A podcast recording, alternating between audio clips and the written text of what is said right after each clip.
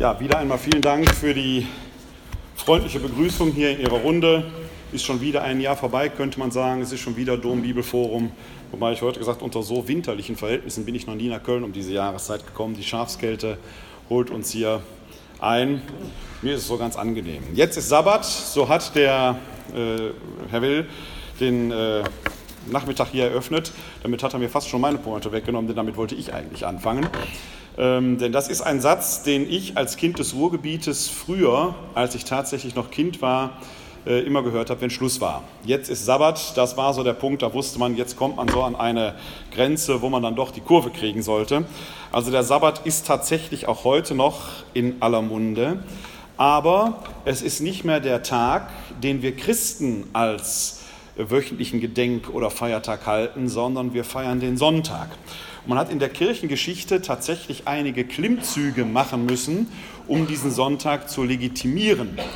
Das ist letzten Endes natürlich, soweit kann ich jetzt schon vorgreifen, natürlich unter dem Hinweis, dass es der Auferstehungstag Christi sei, als Tag des Herrn, dann so gewesen unter Karl dem Großen, letzten Endes dann hier auch eingeführt worden. Sein Hoftheologe Alcuin hat da ein Übriges getan. Tatsächlich aber war der Sonntag schon mal unter Kaiser Konstantin tatsächlich auch als freier Tag wöchentlich gefeiert worden.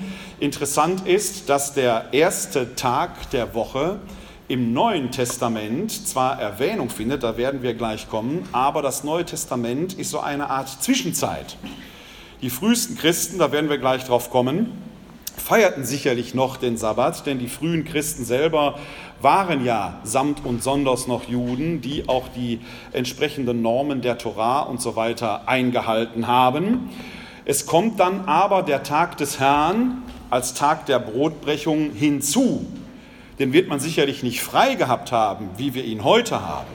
Aber man hat im Endeffekt einen Widerstreit zwischen dem Sabbat und dem Sonntag, eine Zwischenzeit, eine Zeit des Übergangs, wo man letzten Endes beide Tage irgendwo noch im Bewusstsein hatte, bis die Kirchengeschichte oder die Menschheitsgeschichte ihn in unser Denken hinein zu einem Sonntag hin, es zum Sonntag hin verschoben hat. Unsere allgemein umgangssprachliche Rede vom Wochenende ist dann natürlich höchst verführerisch und gleichzeitig missverständlich. Denn der Sonntag ist nie das Ende der Woche gewesen, sondern das war immer schon der Samstag, Schrägstrich der Schabbat. Da werden wir gleich darauf zu sprechen kommen, wenn wir die neutestamentlichen Stellen schauen, wo eben gezielt und bewusst vom ersten Tag der Woche ist. So wird er eben auch im Neuen Testament genannt. Warum der erste Tag? Weil der Sonntag eben der Schöpfungstag schlechthin ist. Und das ist für die neutestamentliche Theologie ja auch nicht ganz von Belang, wenn es um das Verstehen des Kreuzes, Todes und der Auferstehung Jesu Christi geht. Rekapitulieren wir. Sie werden letzte Woche hier sicherlich schon mit äh, meinem Kollegen Dr. Fleischer darüber nachgedacht haben. Wenn wir in die Schöpfungsgeschichte schauen, in den sogenannten ersten Schöpfungsbericht, das Sieben-Tage-Werk, ich sage immer streng genommen, ist das eigentlich gar kein Bericht. Wer wollte diesen Bericht auch verfasst haben? denn die Berichtschreiber, so sie denn überhaupt schon schreiben konnten, Adam und Eva, treten ja erst am sechsten Tag überhaupt auf den Plan. Das heißt, die ersten fünf Tage war ja keiner dabei. Also natürlich kann es kein äh, Augenzeugenbericht sein, so und nicht anders ist es äh, gelaufen. Bei näherem Betrachten entpuppt sich das Ganze auch als Gedicht. Ein Gedicht in sieben Strophen mit einem mehr oder weniger identischen Aufbau. Gott tut etwas, er sieht, dass es gut war, es wird Abend, es wird morgen ein Tag. Und dieses Schema läuft so durch, natürlich mit dieser tiefen Intention, diese Welt ist zutiefst berechenbar und in Ordnung. Das Ganze läuft dann aber eben auf den siebten Tag, den großen Tag der Ruhe zu, den Schabbat, unser Samstag. Was im Umkehrschluss natürlich heißt, an einem Sonntag muss losgegangen sein. Der Sonntag ist der Schöpfungstag schlechthin, der erste Tag der Woche, der so auch eben im, ersten, im Neuen Testament bezeichnet wird als erster Tag der Woche. Dieser Begriff Sonntag kommt da gar nicht drin vor. Der ist natürlich in unserer deutschen Sprache oder indogermanisch sprechend hier von den Kelten her entsprechend geprägt, der Sonne gewidmet, was natürlich dem Christusereignis nicht widerspricht, der die aufgehende Sonne schlechthin ist. In den semitischen Sprachen, auch etwa im Arabischen, wird der Sonntag heute noch als Tag 1, als erster Tag der Woche bezeichnet und genau in dieser Diktion begegnet er eben auch im Neuen Testament. Also wenn Sie in eine Konkordanz schauen würden und würden da Sonntag suchen, dann würden Sie da nichts finden, sondern Sie finden den ersten Tag der Woche. Sie finden den Begriff am achten Tag, auch eine interessante Konnotation, werden wir gleich darauf zu sprechen kommen. Und Sie finden an einigen Stellen die Begrifflichkeit Tag des Herrn. Und das ist in der Tat eine bemerkenswerte Konnotation, weil im Alten Testament der Tag des Herrn immer auch als Gerichtstag erscheint. Der Tag des Herrn, das ist der Tag der Rache, des Grimms, des Zornes, der Wiederkunft Gottes, des Gerichtes. Und als solcher begegnet das, was wir heute Sonntag nennen, eben auch im Neuen Testament. Als Tag des Herrn offenkundig ein Tag der Krise, Krise im Sinne auch von Entscheidung, denn für Christen sind Kreuzestod und Auferstehung tatsächlich ja das entscheidende Ereignis schlechthin. Darin hat sich ja das Gericht Gottes längst ereignet. Auch das muss man sich immer wieder zu Bewusstsein bringen. Wenn wir in die neutestamentliche Sprachdiktion hineintauchen, dann ist das Gericht nicht etwas, was in der Zukunft auf uns zukäme. Es ist etwas, was sich längst ereignet hat. Im Griechischen funktioniert das auch ganz hervorragend, denn das Griechische, zumal das Altgriechische, kennt eine Tempusform, den sogenannten Aorist, den wir im Deutschen kaum nachbilden können. Der Aorist ist keine Tempusform im Sinne von Vergangenheit, Gegenwart, Zukunft, sondern bezeichnet eigentlich eine einzige punktuelle Handlung, die etwas bewirkt hat. Die wird aber nicht wiederholt, im Unterschied etwa zum Präsens, das, man nennt das Durativ gedacht wird. Also es ist eine andauernde Handlung.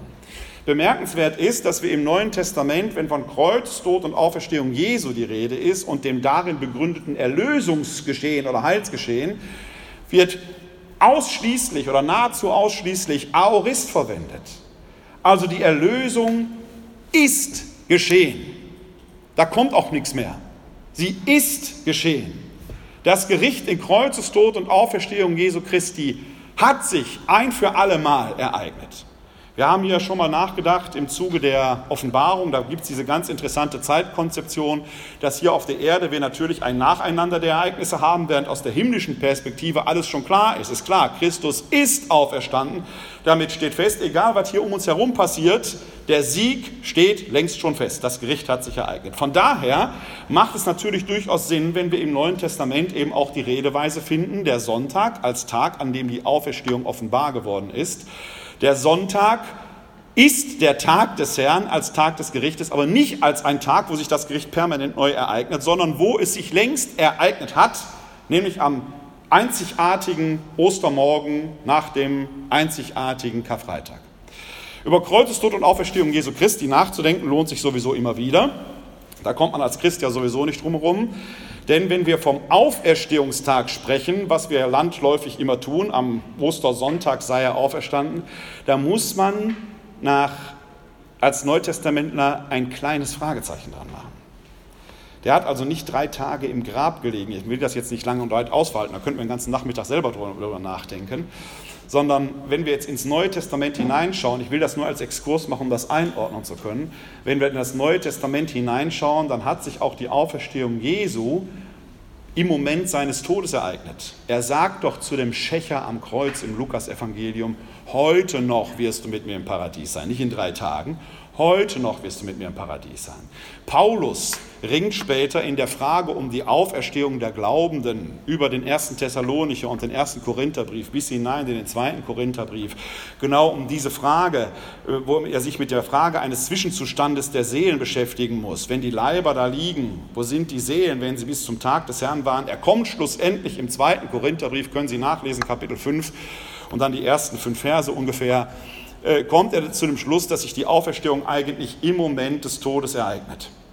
Jetzt haben wir, wenn wir das mal als Idee nehmen, und wie gesagt, wir haben durch unsere Kirchenliedtradition und durch, auch durch die Tradition der Glaubensbekenntnisse drei Tage, am dritten Tage auferstanden von den Toten. Das ist nicht so ganz neutestamentlich gedacht. Es spielt letzten Endes die Konzeption eine Rolle. Am Freitag stirbt er. Was er am Samstag gemacht hat, ist der zweite Tag, wissen wir nicht. Und dann der dritte Tag, der Sonntag, da zeigt er sich. Da wird die Auferstehung offenbar. Sie wird erfahren von den Auferstehungszeuginnen und Zeugen. Die Frage ist, was hat er am Samstag gemacht? An dem Schabbat, dem Ruhetag. Er selber hat nach kirchlicher Tradition da eben nicht geruht. Die Jüngerinnen und Jünger haben geruht. Das ist ja genau das Problem des Sabbats. Wenn Sie mal die Zeitschiene vom Karfreitag beobachten, zur äh, neunten Stunde stirbt er, also ungefähr 3 Uhr.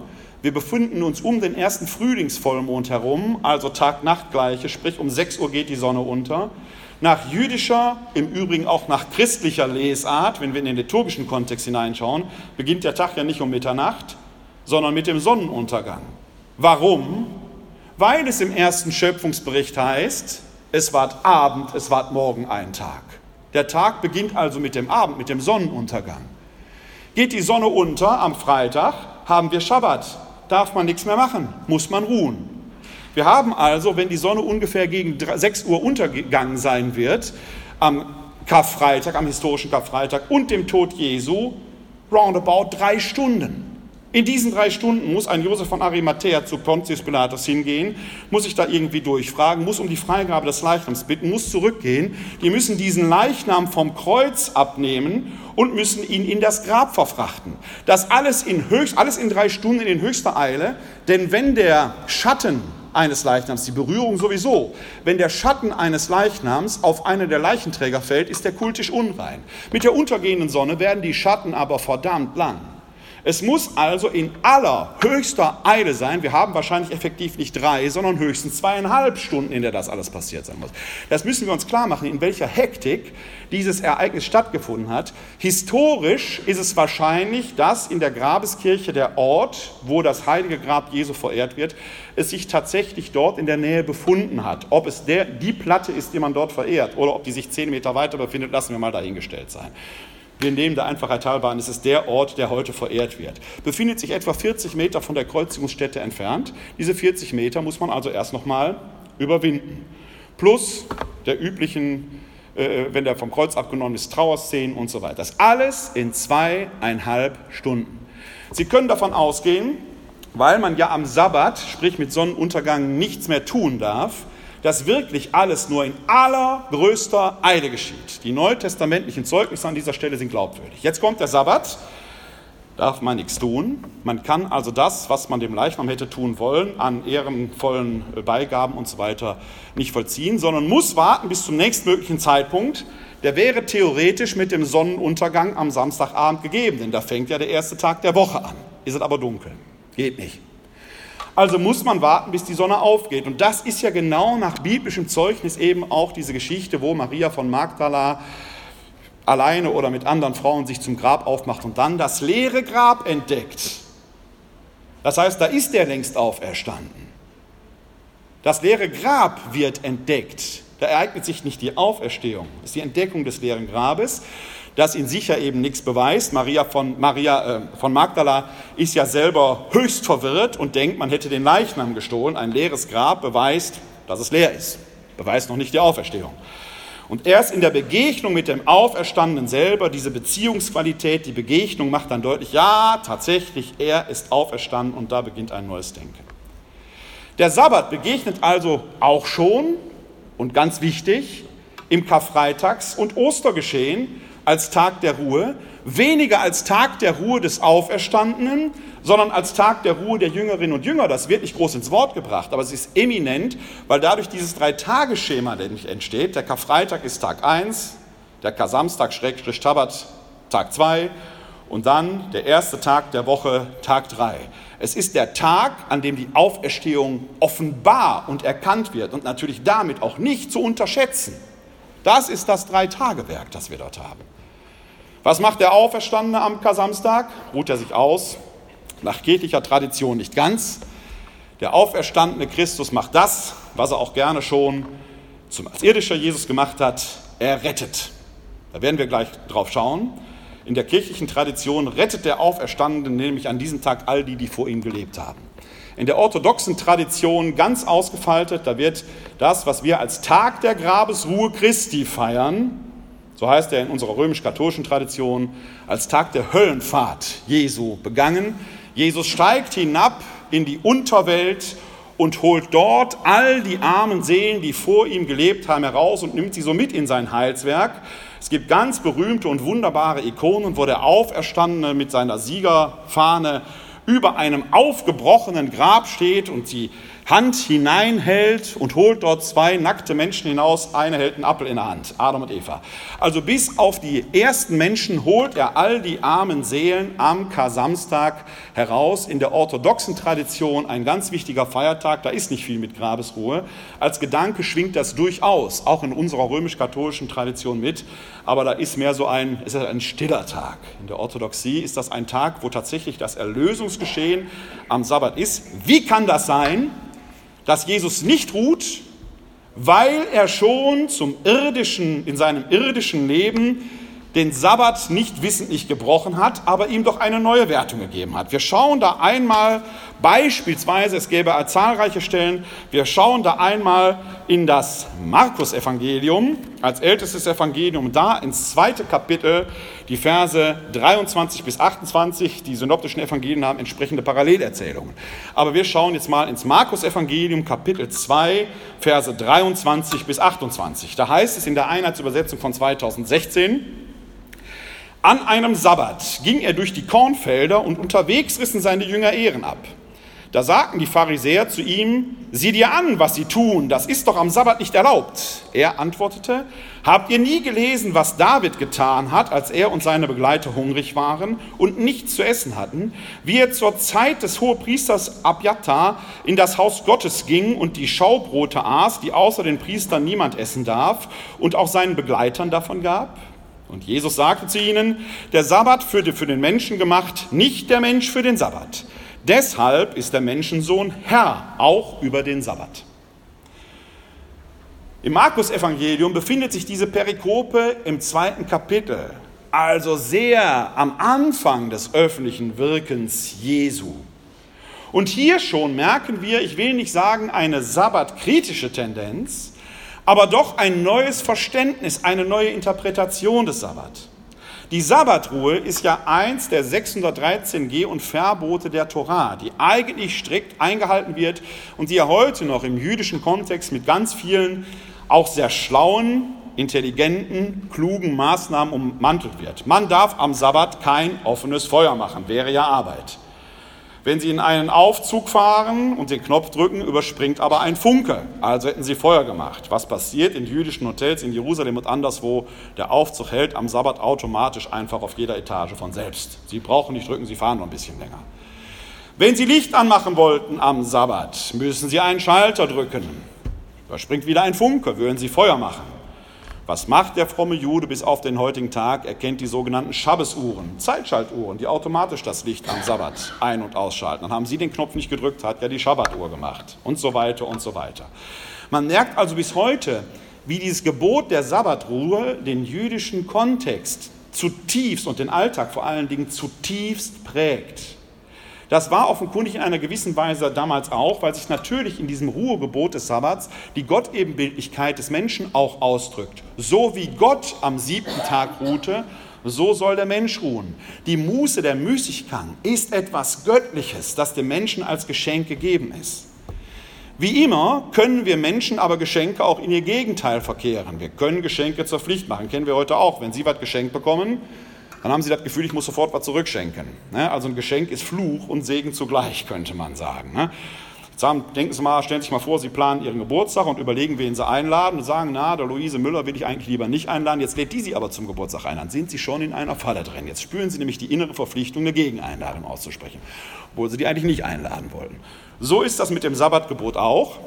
Ich kann aus etwas, was, dem, was Gott dem Menschen zum Geschenk macht, als Tag der Ruhe, wo Mensch und Tier eben mal nicht arbeiten sollen, wo sie Freizeit haben sollen, wo sie zu sich selbst kommen können, wo die Gott-Ebenbildlichkeit des Nichtarbeitens tatsächlich auch sich Ausdruck verschafft.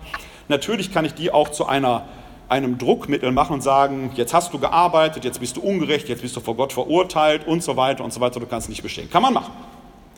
Das ist der Vorgang, der im Hintergang hier mitschwingt. Und Jesus kehrt mit seinem Satz, den wir in Vers 27 gehört haben, der Sabbat würde für den Menschen gemacht, nicht der Mensch für den Sabbat, im Endeffekt zur ursprünglichen Intention zurück.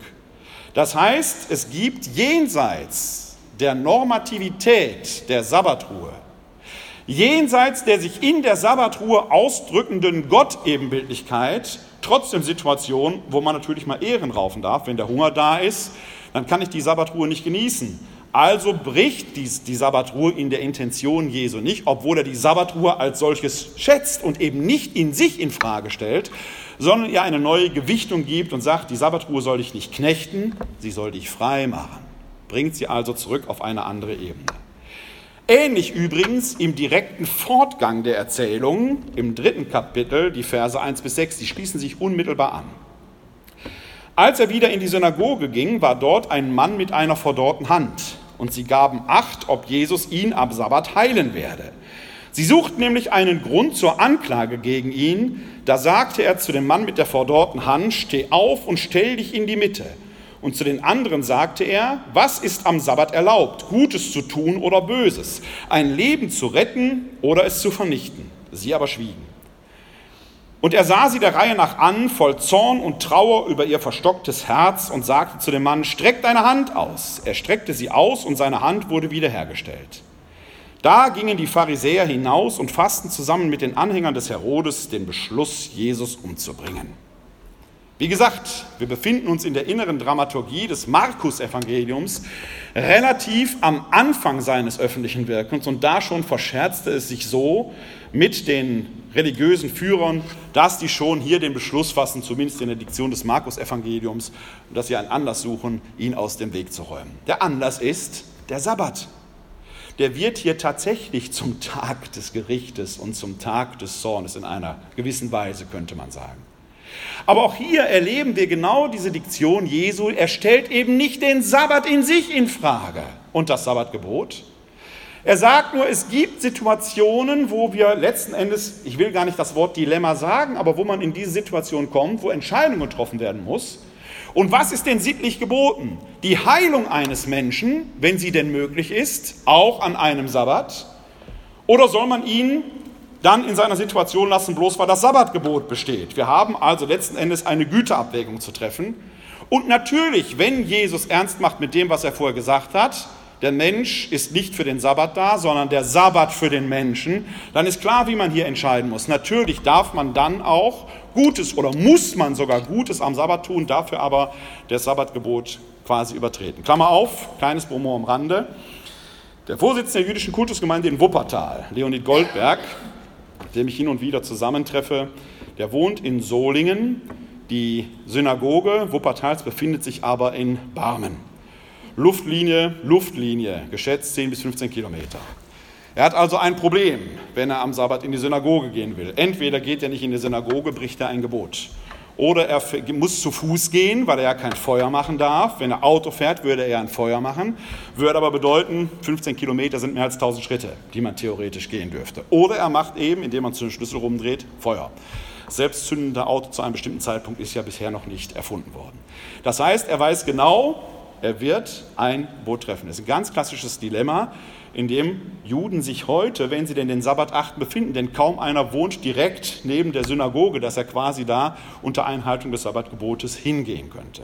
Auch da muss man heute eine Güterabwägung treffen. Damals in den Kontexten, in denen wir leben, sind die Räume aber kleiner und es gab noch keine Autos. Diese Frage hat sich aber so nicht gestellt. Aber das Dilemma taucht heute quasi für jeden Juden auch auf, sodass der geschätzte Leonid Goldberg heute noch sagt, ja, er weiß das, aber er hofft, dass wenn er mal vor dem Richter steht, vor Gott steht, das Gute dann immer noch ein bisschen schwerer wiegt und er dann gut durchkommt. Damit sagt er im Endeffekt nichts anderes, als Jesus hier, hier sagt, am Sabbat etwas Gutes zu tun, kann auf keinen Fall schlecht sein, auch wenn dadurch de facto das Sabbatgebot letzten Endes, sagen wir, ich will gar nicht sagen in Frage gestellt wird, aber doch so ein bisschen angekratzt wird. Wir finden also bei Jesus gar keine prinzipielle Ablehnung des Sabbats. Ganz im Gegenteil, wir finden eine Neueinordnung des Sabbat. Der Mensch steht eben im Vordergrund. Der Sabbat ist keine Prüfung Gottes, die da ausgerufen würde, an der man auch scheitern kann, sondern es geht darum, dass der Mensch zu sich selbst findet. Im Idealfall sicherlich der Müßiggang und Ruhe. Aber wenn etwas erforderlich ist, das getan werden muss, dann ist es auch sittlich und ethisch geboten, das zu tun. Deshalb und darauf beruft sich letzten Endes dann auch die kirchliche Tradition, wenn Jesus als Auferstandener die Sabbatruhe nach dem Karfreitag nutzt, um all die versprengten Seelen aus der Unterwelt zu befreien. Da steht eben sogar nicht nur ein Mensch im Vordergrund. Ich kenne die Zahlen nicht derer, die da aus der Unterwelt befreit sind, die vor Jesus gelebt haben. Aber letzten Endes zeigt genau dieser Gedanke, und das muss man sich ja stellen, was ist denn mit den Menschen, die vor Jesus gelebt haben, die also an der am Heil der Auferstehung gar nicht partizipieren konnten, weil sie vorher gelebt haben? Ja, die Kirche gibt eine Antwort darauf. Jesus hat auch die befreit und er nutzt, wie es schon zu irdischen Lebzeiten gemacht hat, den Sabbat, um am Sabbat Gutes zu tun. Am Ostersonntagmorgen wird dann die Auferstehung erst offenbar. Vorher konnte man sie nicht entdecken, weil die frommen ersten Christen, die sich ja noch gar nicht Christen nannten, entweder aus Angst oder aus lauter Frömmigkeit den Sabbat gehalten haben. Die haben sich versteckt. Erst da, wo es geht, beim Tagesanbruch des Tages nach Sabbat, da erst gehen sie hinaus. Das ist dann aber auch der Tag, an dem sich diese ganzen Auferstehungsbegegnungen ereignen. Die synoptischen Evangelien, Matthäus, Markus und Lukas und Johannes sind da in der Chronologie der Ereignisse nicht ganz übereinstimmend. Das tut uns, für uns aber jetzt auch nicht wirklich etwas zur Sache. Interessant ist, dass der Evangelist Johannes alle Ereignisse genau auf diesen ersten Tag verlegt. Da spielt genau der Sonntag als Tag des Offenbarwerdens, also der erste Tag der Woche, als Tag des Offenbarwerdens eine ganz, der Auferstehung eine ganz zentrale Rolle. Wenn Sie da ins Johannesevangelium schauen und speziell ins 20. Kapitel, da fängt das ja alles an mit den Auferstehungsberichten, lauten die ersten Worte auf Griechisch Tedemia ton Sabbaton. Der erste Tag nach dem Sabbat. In der Einheitsübersetzung und auch in der Luther-Übersetzung der Revidierten heißt es aber, am ersten Tag der Woche kam Maria von Magdala frühmorgens. Wortwörtlich müsste es eigentlich heißen, am ersten Tag des Sabbats. Da haben Sie nämlich genau den Link im griechischen Urtext, dass der Sonntag mit dem Sabbat aufs engste zusammenhängt. Im Neuen Testament haben wir eben gar keine eindeutige Abtrennung, Sonntag und Sabbat gehören eigentlich aufs engste zusammen, weil die ersten Christen ja fromme Juden waren und den Sabbat hielten, aber der Sonntag kommt jetzt quasi hinzu. So gesehen, bitte verzeihen Sie den etwas polemischen Ausdruck, betrügen uns die modernen Übersetzungen und das gilt für die Einheitsübersetzung wie für die revidierte Luther-Übersetzung. Sie betrügen uns ein bisschen um diesen Zusammenhang. Ich weiß nicht, warum man nicht einfach übersetzen hat, am ersten Tag nach dem Sabbat. Wüsste auch jeder, was es ist, warum da jetzt steht, am ersten Tag der Woche. Ich habe diese Übersetzung nicht verfertigt. Man hätte sie tatsächlich diesen Zusammenhang, diesen inneren Zusammenhang sehr schön deutlich machen müssen können. Denn am ersten Tag nach dem Sabbat kam Maria von Magdala früh morgens, als es noch dunkel war, also in der Dämmerung oder vor der Dämmerung zum Grab und sah, dass der Stein vom Grab weggenommen war. Da kommt sie immer noch nicht zum Glauben an die Auferstehung. Da muss noch einiges passieren. Sie läuft ja zurück. Johannes und Petrus liefern sich das Wettrennen im Johannesevangelium.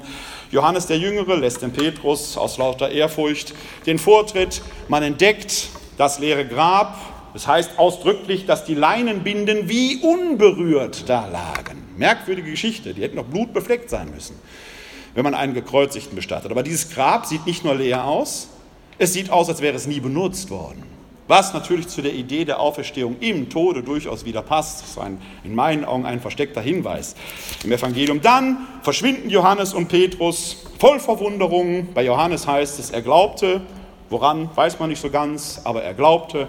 Maria von Magdala bleibt alleine zurück und sieht einen Kerl, den sie für den Gärtner hält. Und fragt ihn, wohin hast du den gelegt?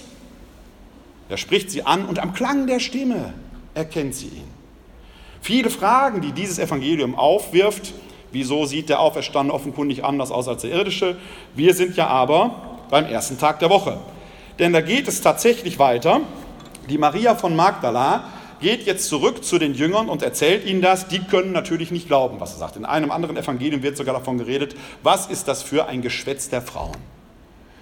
Wir haben uns nach 2018 Jahren Christentumsgeschichte ein wenig daran gewöhnt, dass die Auferstehung so normal ist. Aber stellen Sie sich mal vor, hier über die Domplatte würde jemand laufen, würde sagen, da ist ein, wir haben vorige Tage jemanden bestattet. Kardinal Meissner läuft da drauf und rum. Stellen Sie sich das mal vor, würde jemand hier erzählen. Würde er sagen, der ist verrückt geworden. Das ist das Setting, mit dem wir uns abgeben müssen. Da heißt es in Vers 19, nach diesen ganzen Ereignissen, am Abend dieses ersten Tages der Woche, als die Jünger aus Furcht vor den Juden bei verschlossenen Türen beisammen saßen, kam Jesus, trat in ihre Mitte und sagte zu ihnen, Friede sei mit euch. Wir sind immer noch am selben ersten Tag der Woche. Da offenbart er sich seinen Jüngern. Einer fehlt. Thomas. Der ist nicht dabei. Jetzt haben wir Maria von Magdala im Johannesevangelium. Die kann das, die hat ihn erfahren. Wir haben die zehn übrigen Jünger, plus die, die vielleicht noch so dabei waren, die haben ihn auch erfahren. Thomas, einer der zwölf, war nicht dabei. Und jetzt müssen Sie sich klar machen, dass nach jüdischer Diktion das übereinstimmende Zeugnis von zehn erwachsenen Männern schon ausgereicht hätte, um etwas als glaubwürdig darzustellen. Sind mal zehn Apostel da. Thomas war nicht da, Judas Iskariot ist von der Bildfläche verschwunden. Wir haben also zehn, mindestens zehn von den Zwölfen, plus vielleicht noch ein paar andere Jünger, die eigentlich glaubwürdig übereinstimmend berichten könnten, ja, der ist auferstanden, der war hier, hat uns angehaucht und so weiter. Thomas kann es nicht glauben. Und er wird eine geschlagene Woche warten müssen, bis auch er dann der Auferstehungserfahrung teilhaftig wird. Und bemerkenswerterweise heißt es dann in Vers 26, und nach acht Tagen waren seine Jünger abermals drinnen und Thomas war bei ihnen. Kommt, da kommt Jesus, als die Türen verschlossen waren, und tritt mitten unter sie und spricht, Friede sei mit euch. Der achte Tag, ist wieder ein Sonntag. Der Sonntag, der erste Tag der Woche, der natürlich auch der achte Tag ist. Wenn Sie von Sonntag bis Schabbat zählen, plus einen dazu, ist wieder Sonntag. Also am achten Tag ist gleich der erste Tag ereignet sich in der Diktion des Johannesevangeliums die nächste Auferstehungsoffenbarung. Wir können an dieser Stelle in der Konzeption des Johannesevangeliums sehen, wie bedeutsam dieser Tag, den wir in unserer Kultur den Sonntag nennen, für die frühen Christen waren. Die Auferstehungserfahrung ist eminent damit verknüpft. Man erfährt ihn nicht am Montag, man erfährt ihn nicht am Mittwoch, man erfährt ihn nicht am Donnerstag oder am Dienstag oder am Freitag oder am Samstag, es ist der Sonntag, der erste Tag der Woche, an dem sich der Auferstandene so oder so früher oder später offenbart. Und damit ist natürlich der erste Tag der Woche auf dem Plan. Die frühen Christen, von den frühen Christen heißt es, dass sie sich an die Gebote auch der Juden hielten. Berühmt die Notiz in der Apostelgeschichte im Kapitel 2, Vers, äh, Vers 46. Die möchte ich Ihnen kurz vorlesen. Ich muss ein wenig blättern, weil ich ausnahmsweise mal keinen Zettel hineingelegt habe. Da heißt es, Apostelgeschichte 2, Vers 46, lapidar über die frühen Christen und Tag für Tag verharrten sie einmütig im Tempel, brachen in ihren Häusern das Brot und hielten miteinander Mahl in Freude und Lauterkeit des Herzens. Berühmt die Notiz deshalb, weil sie auf der einen Seite noch das Festhalten an den jüdischen Riten dokumentiert. Tag für Tag verharrten sie einmütig im Tempel. Und gleichzeitig zu Hause brachen sie einmütig das Brot. Es existieren also zwei Ideen in dieser Frühzeit nebeneinander in der Jerusalemer Urgemeinde. Auf der einen Seite orientiert man sich nach wie vor an der jüdischen Torah, Warum sollte man sie auch brechen? Jesus hat an keiner Stelle gesagt, dass er das Gesetz abschafft. Er ist ja gekommen, um das Gesetz zu erfüllen. Also hält man sich weiter daran, man wird also auch den Schabbat gehalten haben. Es kommt aber etwas Neues hinzu, die Brotbrechung, und die ist offenkundig, und das erfahren wir aus anderen biblischen Texten, offenkundig eben mit dem ersten Tag der Woche verbunden gewesen. Nehmen wir etwa die Notiz im ersten Korintherbrief, Kapitel 16, Vers 2.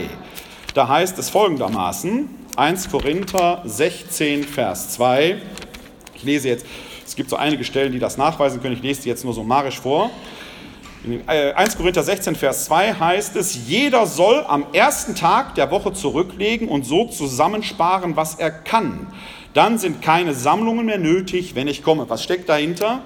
Der Apostel Paulus hatte ja auf dem Apostelkonzil eine Sammlung für die Jerusalemer Urgemeinde versprochen. Das war quasi der Deal. Ihr, die Judenchristen, erkennt die nicht Juden gewordenen Heidenchristen an. Die machen dafür eine Sammlung für euch.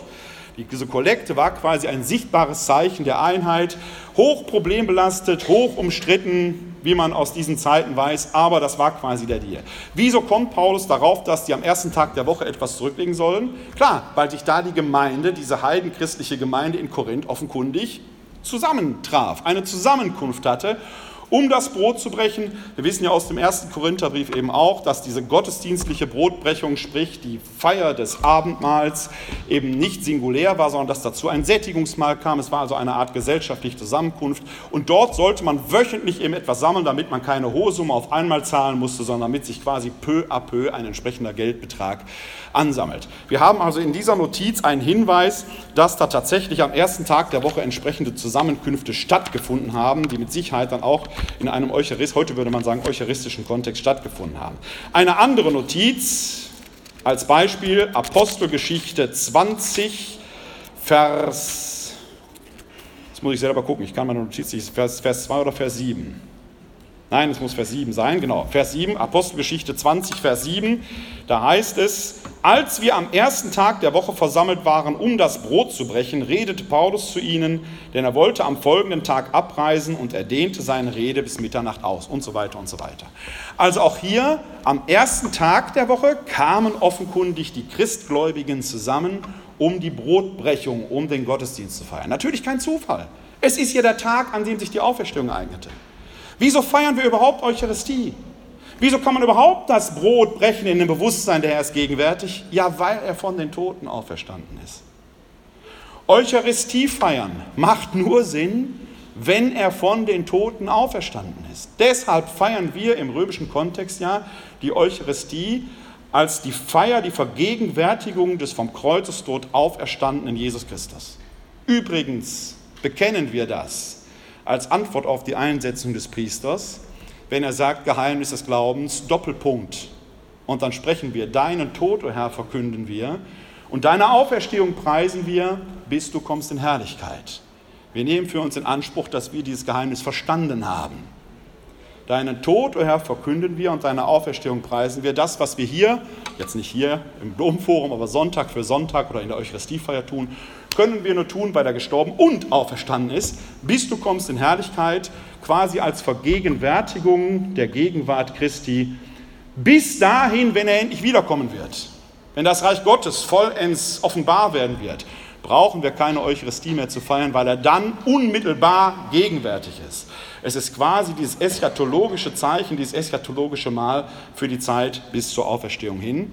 In neutestamentlicher Zeit nicht umsonst verbunden mit dem ersten Tag der Woche, als dem Tag, an dem die Auferstehung offenbar wurde. Diese Schöpfungssymbolik, die da mitschwingt, ist für die frühen Christen auch nicht zu unterschätzen gewesen.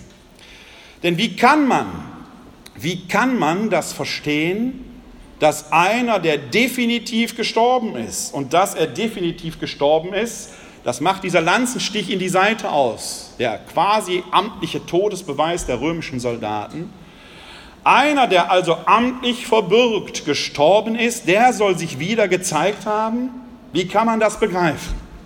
Wie kann man das verstehen? Die Erkenntnis, dass es geschehen ist, gut, das haben die Auferstehungszeugen unmittelbar gehabt. Wir partizipieren leider nicht daran. Uns hat er sich in der Regel nicht unmittelbar gezeigt. Wir vertrauen aber auf dieses Zeugnis der Altvorderen, die ja dafür alles, ihr ganzes Leben quasi in Frage gestellt haben. Aber sie müssen es ja trotzdem verstandesmäßig bewältigen, um überhaupt davon erzählen zu können. Da spielt eben der erste Tag der Woche für das Verstehen eine ganz zentrale Rolle. Und ich will Ihnen das an einem Zitat aus dem zweiten Korintherbrief kurz deutlich machen. Im zweiten Korintherbrief im fünften Kapitel, Vers 17, heißt es ganz lapidar, kurz und knackig folgendermaßen. Wenn also jemand in Christus ist, dann ist er eine neue Schöpfung. Das Alte ist vergangen, siehe, Neues ist geworden. Die neue Schöpfung. Wie kommt Paulus auf diese Redeweise? Wie kann der plötzlich, wie kommt er dazu? Es ist doch ganz klar, wenn wir auf den Schöpfungsbericht des Sieben-Tage-Werkes schauen, dann ist der Sonntag, der erste Tag der Woche, tatsächlich auch der Schöpfungstag. Und ein Gott, der aus dem Nichts ein ganzes Weltall hervorbringen kann, der kann doch wohl auch einen Lebenden, einen Toten zum Leben erwecken. Der konnte doch schon mit dem Adam. In den hat er den Lebensatem hineingeblasen. Dieser Sonntag als Tag des Offenbarwerdens der Auferstehung liefert den entsprechenden auch theologischen Schlüssel. Ja, die Auferstehung hat sich nicht nur de facto ereignet, es ist sogar vernünftig daran zu glauben, weil sie letzten Endes das Schöpfungswirken Gottes neu belegt und bezeugt. Klammer auf, nicht umsonst haucht Jesus ja die Seinen an, wie der Gottvater den Adam quasi angehaucht hat, sodass diese Schöpfungsidee, die mit dem ersten Tag der Woche verbunden ist, auch als Interpretament der Auferstehung verstanden werden kann. Und jetzt kann man quasi eine einzelne Rechnung aufmachen, denn dieser Vortrag hier hat ja auch mit dem achten Tag zu tun. Zu den sieben Tagen der alten Schöpfung, vom Sonntag bis zum Schabbat, kommt jetzt ein Sonntag, der achte Tag für die Neuschöpfung hinzu. Dieser achte Tag spielt dann in der christlichen Mystik nicht nur bei Thomas eine wichtige Rolle, wo der letzte der Apostel, wenn Sie so wollen, endlich auch die Auferstehung bezeugt und erfährt. Sie spielt sogar in der Taufsymbolik eine eminente Rolle, weil historische Baptisterien oder antike Baptisterien einen achteckigen Grundriss aufweisen. Auch das Baptisterium, das ja hier unweit des Kölner Doms ist, ist nicht ohne Grund achteckig, weil diese Achtzahl genau diese Symbolik der Neuschöpfung transportiert. Sieben Tage für die alte Schöpfung plus einen Ostersonntag für die Neuschöpfung hinzu. Was heißt das jetzt für uns heutige, die wir den Sabbat, Schrägstrich Samstag, eher als Tag des Autowaschens oder der Sportschau oder was auch immer so am Samstag treiben, des Schrebergartens oder wie auch immer betrachten und dann am Sonntag die Eucharistie feiern. Ich weiß nicht, wie es Ihnen geht. Ich denke an jedem Samstag, dass er der siebte Tag ist, eigentlich der Tag der Ruhe. Wir Christen sind Angehörige der Religion der Gesetzesfreiheit. Wir sind nicht verpflichtet, ihn zu halten. Das ist ja die Erkenntnis, die die frühen Heidenchristen oder heidenchristlichen Theologen hatten.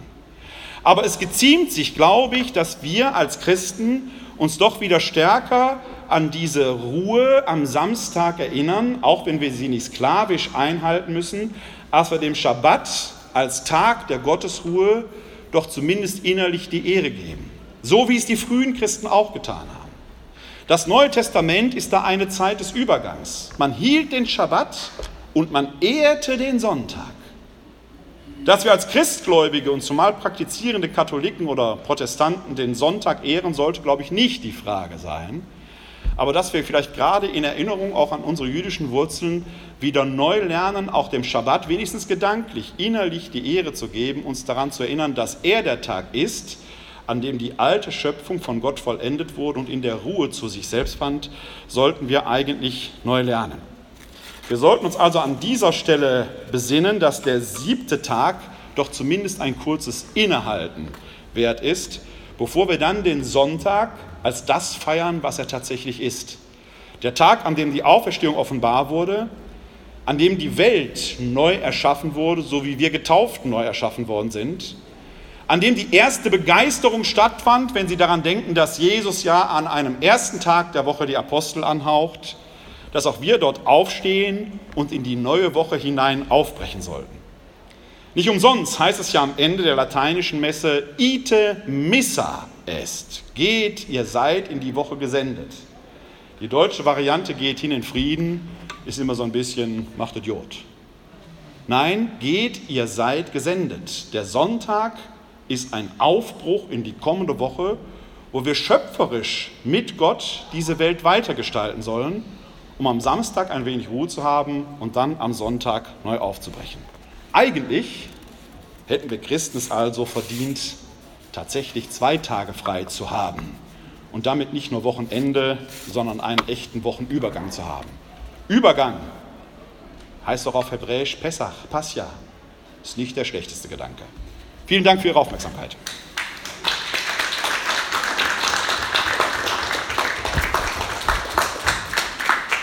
Vielen Dank, Herr Dr. Klein, für Ihren Vortrag. Ite Missa Est, hineingesendet äh, in die neue Woche. Wenn man so will, ist ja der Sonntag ähm, in, im, im jüdischen Kontext der erste Tag der Woche gewesen, also im Prinzip der Montag, also der erste Werktag. Genau. Und äh, da hinein sind wir gesendet. Vielen Dank für Ihren Vortrag und jetzt gebe ich direkt frei. Äh, hier in die Runde hinein sehe ich schon die erste Meldung und schaue mich noch um.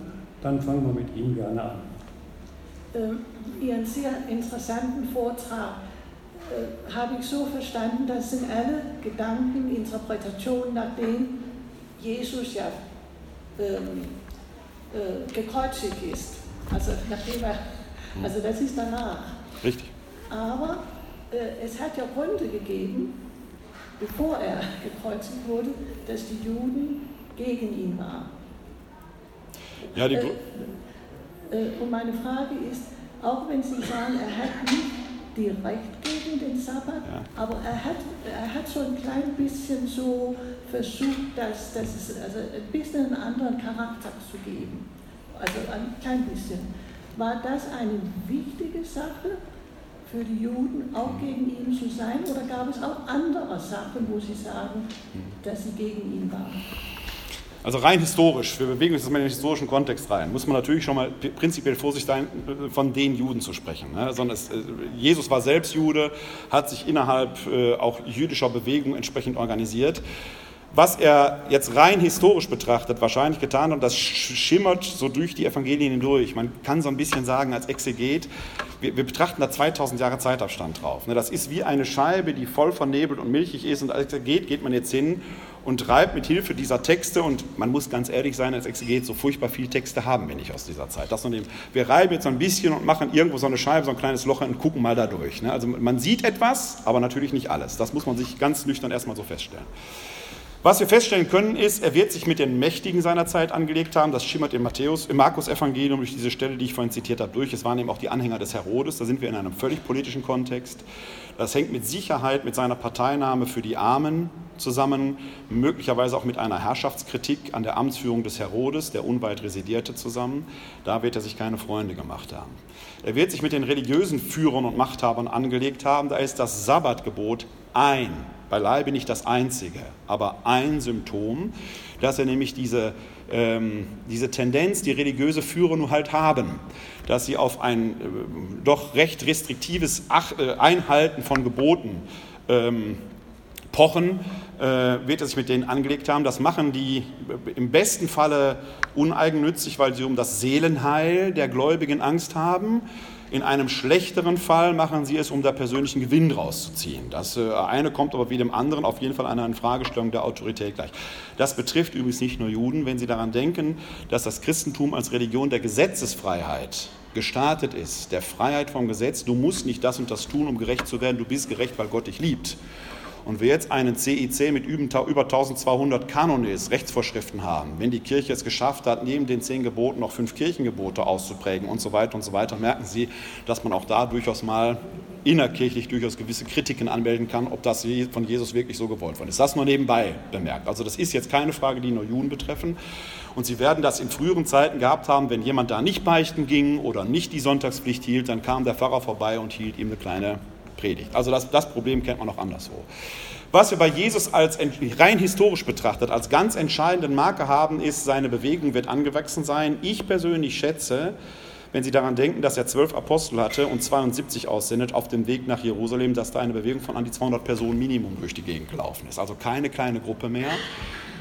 Bewaffnet waren die auch noch. Der Petrus hat im Garten Gethsemane, wer weiß woher, ein Schwert zur Hand. Also möglicherweise waren zumindest seine Anhänger durchaus darauf gefasst, dass er vielleicht doch eine Revolte losbrechen könnte, auch wenn Jesus das in seiner Verkündigung überhaupt nicht gestützt hat. Auf jeden Fall werden das seine Gegner als Gefahr empfunden haben. Und dann kommt es in Jerusalem selbst zu dieser Geschichte mit der Tempel, sogenannten Tempelreinigung, die ein offensiver und sehr publikumswirksamer Angriff auf den Tempelkult war, der dann auch wirtschaftliche Konsequenzen haben konnte, weil die Geldwechsler, gegen die sich Jesus wendet, die waren, die die ausländischen Währungen in die Tempelsteuer wechselten. Das heißt also die, das, was wir heute Kirchensteuer nennen würden. Jesus hat also einen gezielten, öffentlichkeitswirksamen Protestakt gegen etwas gesetzt, was wir heute Kirchensteuer nennen würden. Ja, da würden sie zumindest mit der Finanzabteilung des Erzbistums Köln auch über Kreuz liegen, wenn sie so etwas machen. Sondern da kommt ein Stein zum anderen, bis dahin, dass offenkundig und jetzt im besten Fall positiv gesprochen, das finden wir als, als Reflex, als Echo auch in den Evangelien, ähm, sagt ja der Kaiaphas, besser, dass ein Mensch für das Volk stirbt, als dass das ganze Volk stirbt. Die Angst, was ist, wenn sich diese doch nicht ganz so kleine Bewegung tatsächlich jetzt hier breit macht und die Römer möglicherweise einschreiten, dann haben wir ein richtiges Problem. Und da wird Jesus schlicht und ergreifend ein Opfer der politischen Verhältnisse. Ob das jetzt moralisch böse ist oder ob da ob es nur gut gemeint war. Gut gemeint ist das Gegenteil von gut gemacht und so weiter und so weiter. Die Schuldfrage ist ganz, ganz, ganz, ganz schwer zu klären. Jesus stirbt nach römischem Recht, nicht nach jüdischem und so weiter und so weiter. Aber um Ihre Frage zu beantworten, Sie merken, man kann es nicht mit ein, zwei Sachen beantworten, sondern da ist eine ganz komplexe Gemengelage vorhanden, die dann schließlich zu den Ereignissen, die geführt hat, die uns heute hier letzten Endes zusammenführt, denn ohne dass er am Kreuz gestorben und auferstanden wäre, hätten wir uns heute hier gar nicht getroffen nach dem, was Sie gesagt haben, müssten ja eigentlich alle Taufen, die wir so erleben, immer am Sonntag sein. Ist das jetzt ein Zeichen der Gesetzesfreiheit der, der Christen, dass es auch mal durchaus an einem anderen Tag machen? Es ist ja noch viel, viel komplexer. Die frühen Christen haben nur an Ostern getauft. Nur und ausschließlich in der Osternacht. Durch Untertauchung, Hineinnahme in Kreuzestod und Auferstehung. Und erst im Laufe der Zeit, vor allen Dingen ab dem 4. Jahrhundert, als Christentum Staatsreligion sukzessive wurde, hat sich das aufgeweicht, dass Taufen auch an anderen Tagen vollzogen werden können. Bis heute aber ist die Osternacht der bevorzugte Ort, spielt letzten Endes auch in jeder Taufe, egal ob Säuglings- oder Erwachsenentaufe, äh, eine Rolle bei jeder Taufe, wenn die Kerze der Neugetauften an der Osterkerze entzündet wird. Also der Bezug zum Osterereignis, zur Osternacht, wird immer symbolisch allein durch diesen Akt hergestellt. Aber in der Tat, eigentlich ist die Osternacht selbst der genuin bevorzugte Taufzeitpunkt und Ort. Und alle anderen Taufen übers Jahr sind deswegen nicht defizitär, um Gottes Willen, werden aber doch durch zumindest diesen symbolischen Akt in Bezug auf die Osternacht hin äh, orientiert. Schauen wir in die Runde, ich sehe eine weitere Meldung, zwei, setzen wir auch auf die Liste.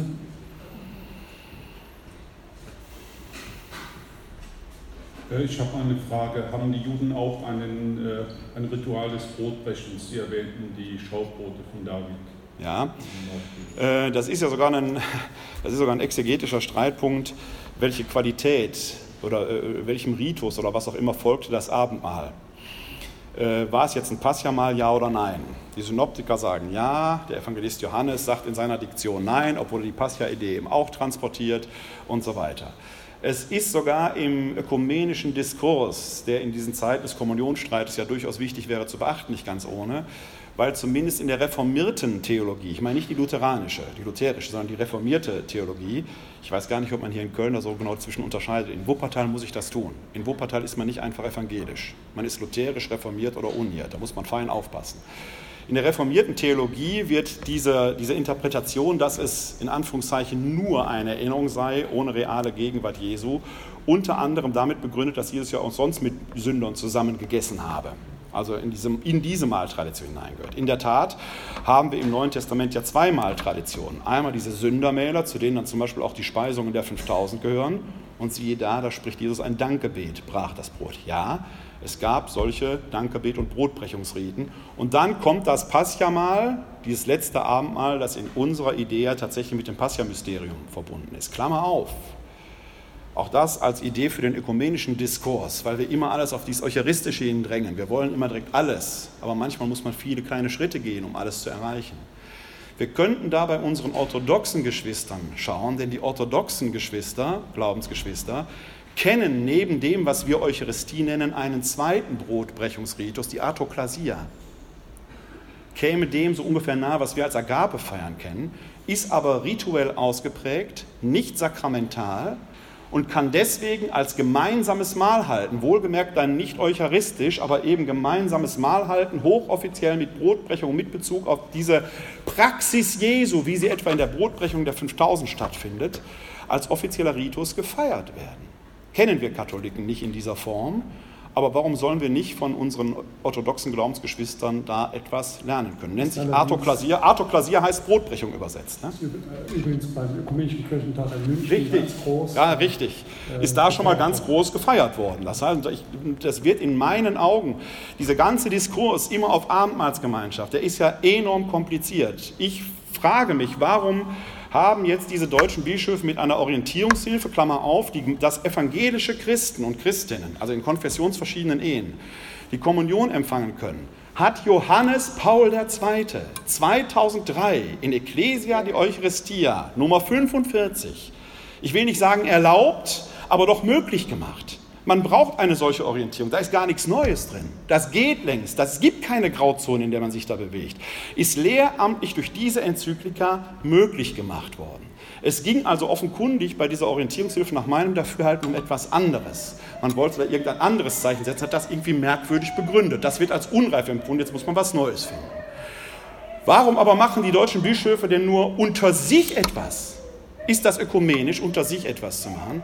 Warum geht man nicht hin und versucht mit der, mit der EKD oder der ACK oder wer auch immer, also auf einer ökumenischen Diskursebene, gemeinsam einen Weg des liturgischen Miteinanders zu finden, das von mir aus in einer Artoklasie oder einen entsprechenden Ritus von mir aus als Zwischenschritt auf eine zukünftige eucharistische Gemeinschaft hingehen könnte. Da wäre ganz viel möglich, wenn man sich mal auf den Weg machen würde und in diese neutestamentlichen Schriften hineinschauen würde. Das nur dazu, ja, es gibt solche Riten, es gibt solche Dankebete, auch des Brotbrechens. Das Abendmahl als Zentrum wird für uns, auch übrigens für die orthodoxe Kirche, ist dann nochmal von einer besonderen Qualität, weil es mit dem Passionmysterium verbunden ist. Vielen Dank für diesen ökumenischen Exkurs, den müssen wir, die, die müssen wir mitnehmen genau. äh, in die entsprechenden Gremien. Ähm, noch zwei Meldungen. Ähm, einmal Sie und dann werde ich auch eine Frage stellen ja, ich war so ein bisschen geschockt, als sie so mit einem Satz die für mich wichtige theologische Bedeutung des Kar-Samstags beiseite gewischt haben, indem sie gesagt haben, die Auferstehung hat schon im Moment des Todes stattgefunden, womit sie wahrscheinlich recht haben. Aber für mich ist dieses im Glaubensbekenntnis gesprochene Bekenntnis hinabgestiegen in das Reich genau. des Todes. Ähm, also jetzt nicht so wie im orthodoxen Kontext, sondern mhm. dass Jesus einfach jeden noch so finsteren, schrecklichen Ort des Menschseins wirklich in der Tiefe erkundet hat. Dieses, dieses wirklich hinabgeschrieben, das ist für mich so wichtig. Und ja, was bleibt davon übrig, wenn man jetzt davon ausgeht, naja, Jesus war noch am selben Tag bei Gott? Ja, er kann ja nur in den Tod hinabsteigen, wenn er auferstanden ist. Weil das Reich des Todes ist ja der Ort, das ist diese Höllenfahrt. Er, er muss da hinunter. Er hat das ausgeschmeckt. Er hat die Letzten da herausgeholt. Ich will Ihnen da gar nicht widersprechen. Ich würde das eher bestärken wollen sogar. Das ist, ich sehe da gar keinen Widerspruch jetzt drin. Er hat das tatsächlich ausgeschmeckt. Aber er kann ja nur in, das, in den Tod hineinsteigen, in das Reich des Todes, wenn er das aktiv macht. Da steht ja nicht, er wurde hinabgestoßen, sondern er stieg hinab. Es ist also ein, etwas Aktives. Kann er nur, wenn er schon auferstanden war. In diesem Sinne. Widerspricht aber gar nicht, weil er selbst diesen tiefen Tiefen des Todes nicht aus dem Weg gegangen ist. Sehr schön können Sie das auch im Philipper-Hymnus, da kommt das auch her, sehen. Er war Gott gleich, hielt aber nicht daran fest, Gott gleich und so weiter. Entäußert wurde wieder ein Sklave. War gehorsam bis zum Tod, bis zum Tod am Kreuz. Da ist der Tiefpunkt. Tiefer als das Kreuz kann man nicht sehen. Darum hat ihn Gott über alle erhöht. Auch da haben Sie das. Also er musste auch bis in die Tiefen hinunter der Unterwelt und des Todesreiches, weil da eben schon so viele vor ihm gesessen haben. Die holt er heraus. Das war kein Zuckerschlecken. Es gibt ein apokryphes Evangelium, das Nikodemus-Evangelium. Da wird richtig beschrieben, welcher Kampf das war und welche Tiefen er quasi nicht nur im Tod hatte, sondern über den Tod hinaus, wie er da mit dem Teufel und dem Herrscher der Unterwelt und so weiter ringt. Also ich würde das jetzt gar nicht so als Widerspruch fassen wollen, sondern eher als Intensivierung. Ja, wir kommen zum Ende noch zwei Fragen. Einmal mehr eine liturgiegeschichtliche, wenn der achte Tag Grund- und Werktag ja war. Wann haben die ersten Christen äh, das Brotbrechen gefeiert? Also was kann man dazu sagen? Und dann abschließend, um sozusagen auch noch den Bogen zur allerersten Veranstaltung mit Dr. Fleischer auch äh, zu schließen. Können Sie vielleicht noch zwei, drei Dinge zum Thema Heiligung des Sonntags oder des Sabbats sagen? Also äh, warum er auch eben gesellschaftlich und auch mhm. kirchlich so wichtig ist. Ich fange mal erstmal mit dem, äh, mit dem vermeintlichen Werktag an. Also erstmal müssen wir uns davon verabschieden, dass antike Leute 9-to-5-Jobs hatten. Also die, diese Arbeitsmoral, wie wir die heute glauben, dass sie äh, alleinselig machen sei, hatte man damals vorher nicht. Aber, jetzt erzähl, zitiere ich ein Bonmot meines Kirchengeschichtsprofessors Willi Gerlings, Gott hab ihn selig, der sagte immer als Argument gegen Frühmessen, Gott, Jesus hat ein Abendmahl gestiftet, kein Frühstück. Das heißt, die werden sich abends getroffen haben. Ja? Und das widerspricht dann nicht der Arbeit am Tag. Man hat sich abends in Zusammenkünften getroffen. Heißt ja bis heute Abendmahl. Das sonntags morgens um 8.30 Uhr hat ja auch ein gewisses Geschmäcklein. Augenzwinkern wohlgemerkt. Ja? Das ist äh, Lebensdisziplin mit einem Augenzwinkern. Cum grano salis. Ja? Das ist das eine. Was wir heute in diesem ganzen Diskurs um Heiligung des Sonntages äh, haben, wir kämpfen eigentlich, und deswegen müssen wir uns klar machen, deswegen habe ich gerade gesagt, wir müssen den Wert des Sabbat wieder entdecken, weil die gesamte Argumentation, die wir zur Heiligung des Sonntags beitragen, ist der Rückgriff auf die Sabbatruhe. Und wenn wir das so machen, wie es oft in Diskursen ist, kann man es an dieser Stelle leicht aushebeln, weil wir eben nicht den Sabbat heiligen, sondern den Sonntag. Ich habe das ganz kurz in meiner Schlussbemerkung vorhin erwähnt, dass wir eigentlich als Christen zwei Tage feiern müssten, nämlich aus dem Alten Testament heraus, dem Alten Bund heraus, den Schabbat, der ja nie aufgehoben worden ist, auch für uns nicht, und den Sonntag als Tag des Herrn dass wir alleine, man hat äh, jetzt rein anthropologisch gesprochen, nach der Oktoberrevolution in Russland hat man versucht, diesen Sieben-Tage-Rhythmus auf einen Zehntagesrhythmus zu machen, also nur alle zehn Tage einen freien Tag zu haben, ist jämmerlich gescheitert. Offenkundig ist allein dieser Sieben-Tage-Rhythmus etwas, was in den menschlichen Biorhythmus oder in die anthropologischen Grundkonstanten des Menschseins hineingehört. Also es hat etwas zutiefst Menschliches, den siebten Tag, da sind wir aber immer beim Schabbat. Alle Begründungen laufen über den siebten Tag, den Schabbat zu feiern. Wir haben im Laufe unserer Kultur vielleicht auch aus Abgrenzung zum Judentum hin den Sonntag dann als freien Tag begonnen zu feiern. Das ist aber rein historisch gesehen eine relativ späte Erfindung. Wenn wir den Sonntag tatsächlich so heiligen wollen, auch gesellschaftlich, wie wir es heute haben, dann geht das nur, wenn wir anfangen, den Schabbat zu ehren. Und wenn wir quasi dieses göttliche Dreitagewerk, Karfreitag, Kar-Samstag, Ostersonntag, jede Woche im Kleinen feiern und am, Samst, am Freitagabend, wenn die Sonne untergeht, ist jetzt im Frühjahr ein bisschen, im Sommer ein bisschen später als im Winter, im Prinzip zumindest innerlich uns klar machen, unsere jüdischen Geschwister zünden jetzt zu Hause zwei Kerzen an, die Hausfrau spricht das Schabbatgebet und jetzt beginnt der große Ruhetag. Dann müssen wir anfangen, uns auf diese Wurzeln zu besinnen, um dem Sonntag nicht nur als Behauptung, sondern auch als theologische Vergewissung tatsächlich die Heiligen zukommen zu lassen. Weil der Sonntag dann die Erfüllung des Schabbat ist. Vielen Dank für das Schlusswort, Herr Dr. Kleine. Vielen Dank, dass Sie wieder dabei waren beim Dombibel-Spezial im Juni. Weiß gar nicht, wie es im nächsten Jahr sein wird. Ähm, wäre schön, wenn wir Sie wieder hier zu Gast hätten.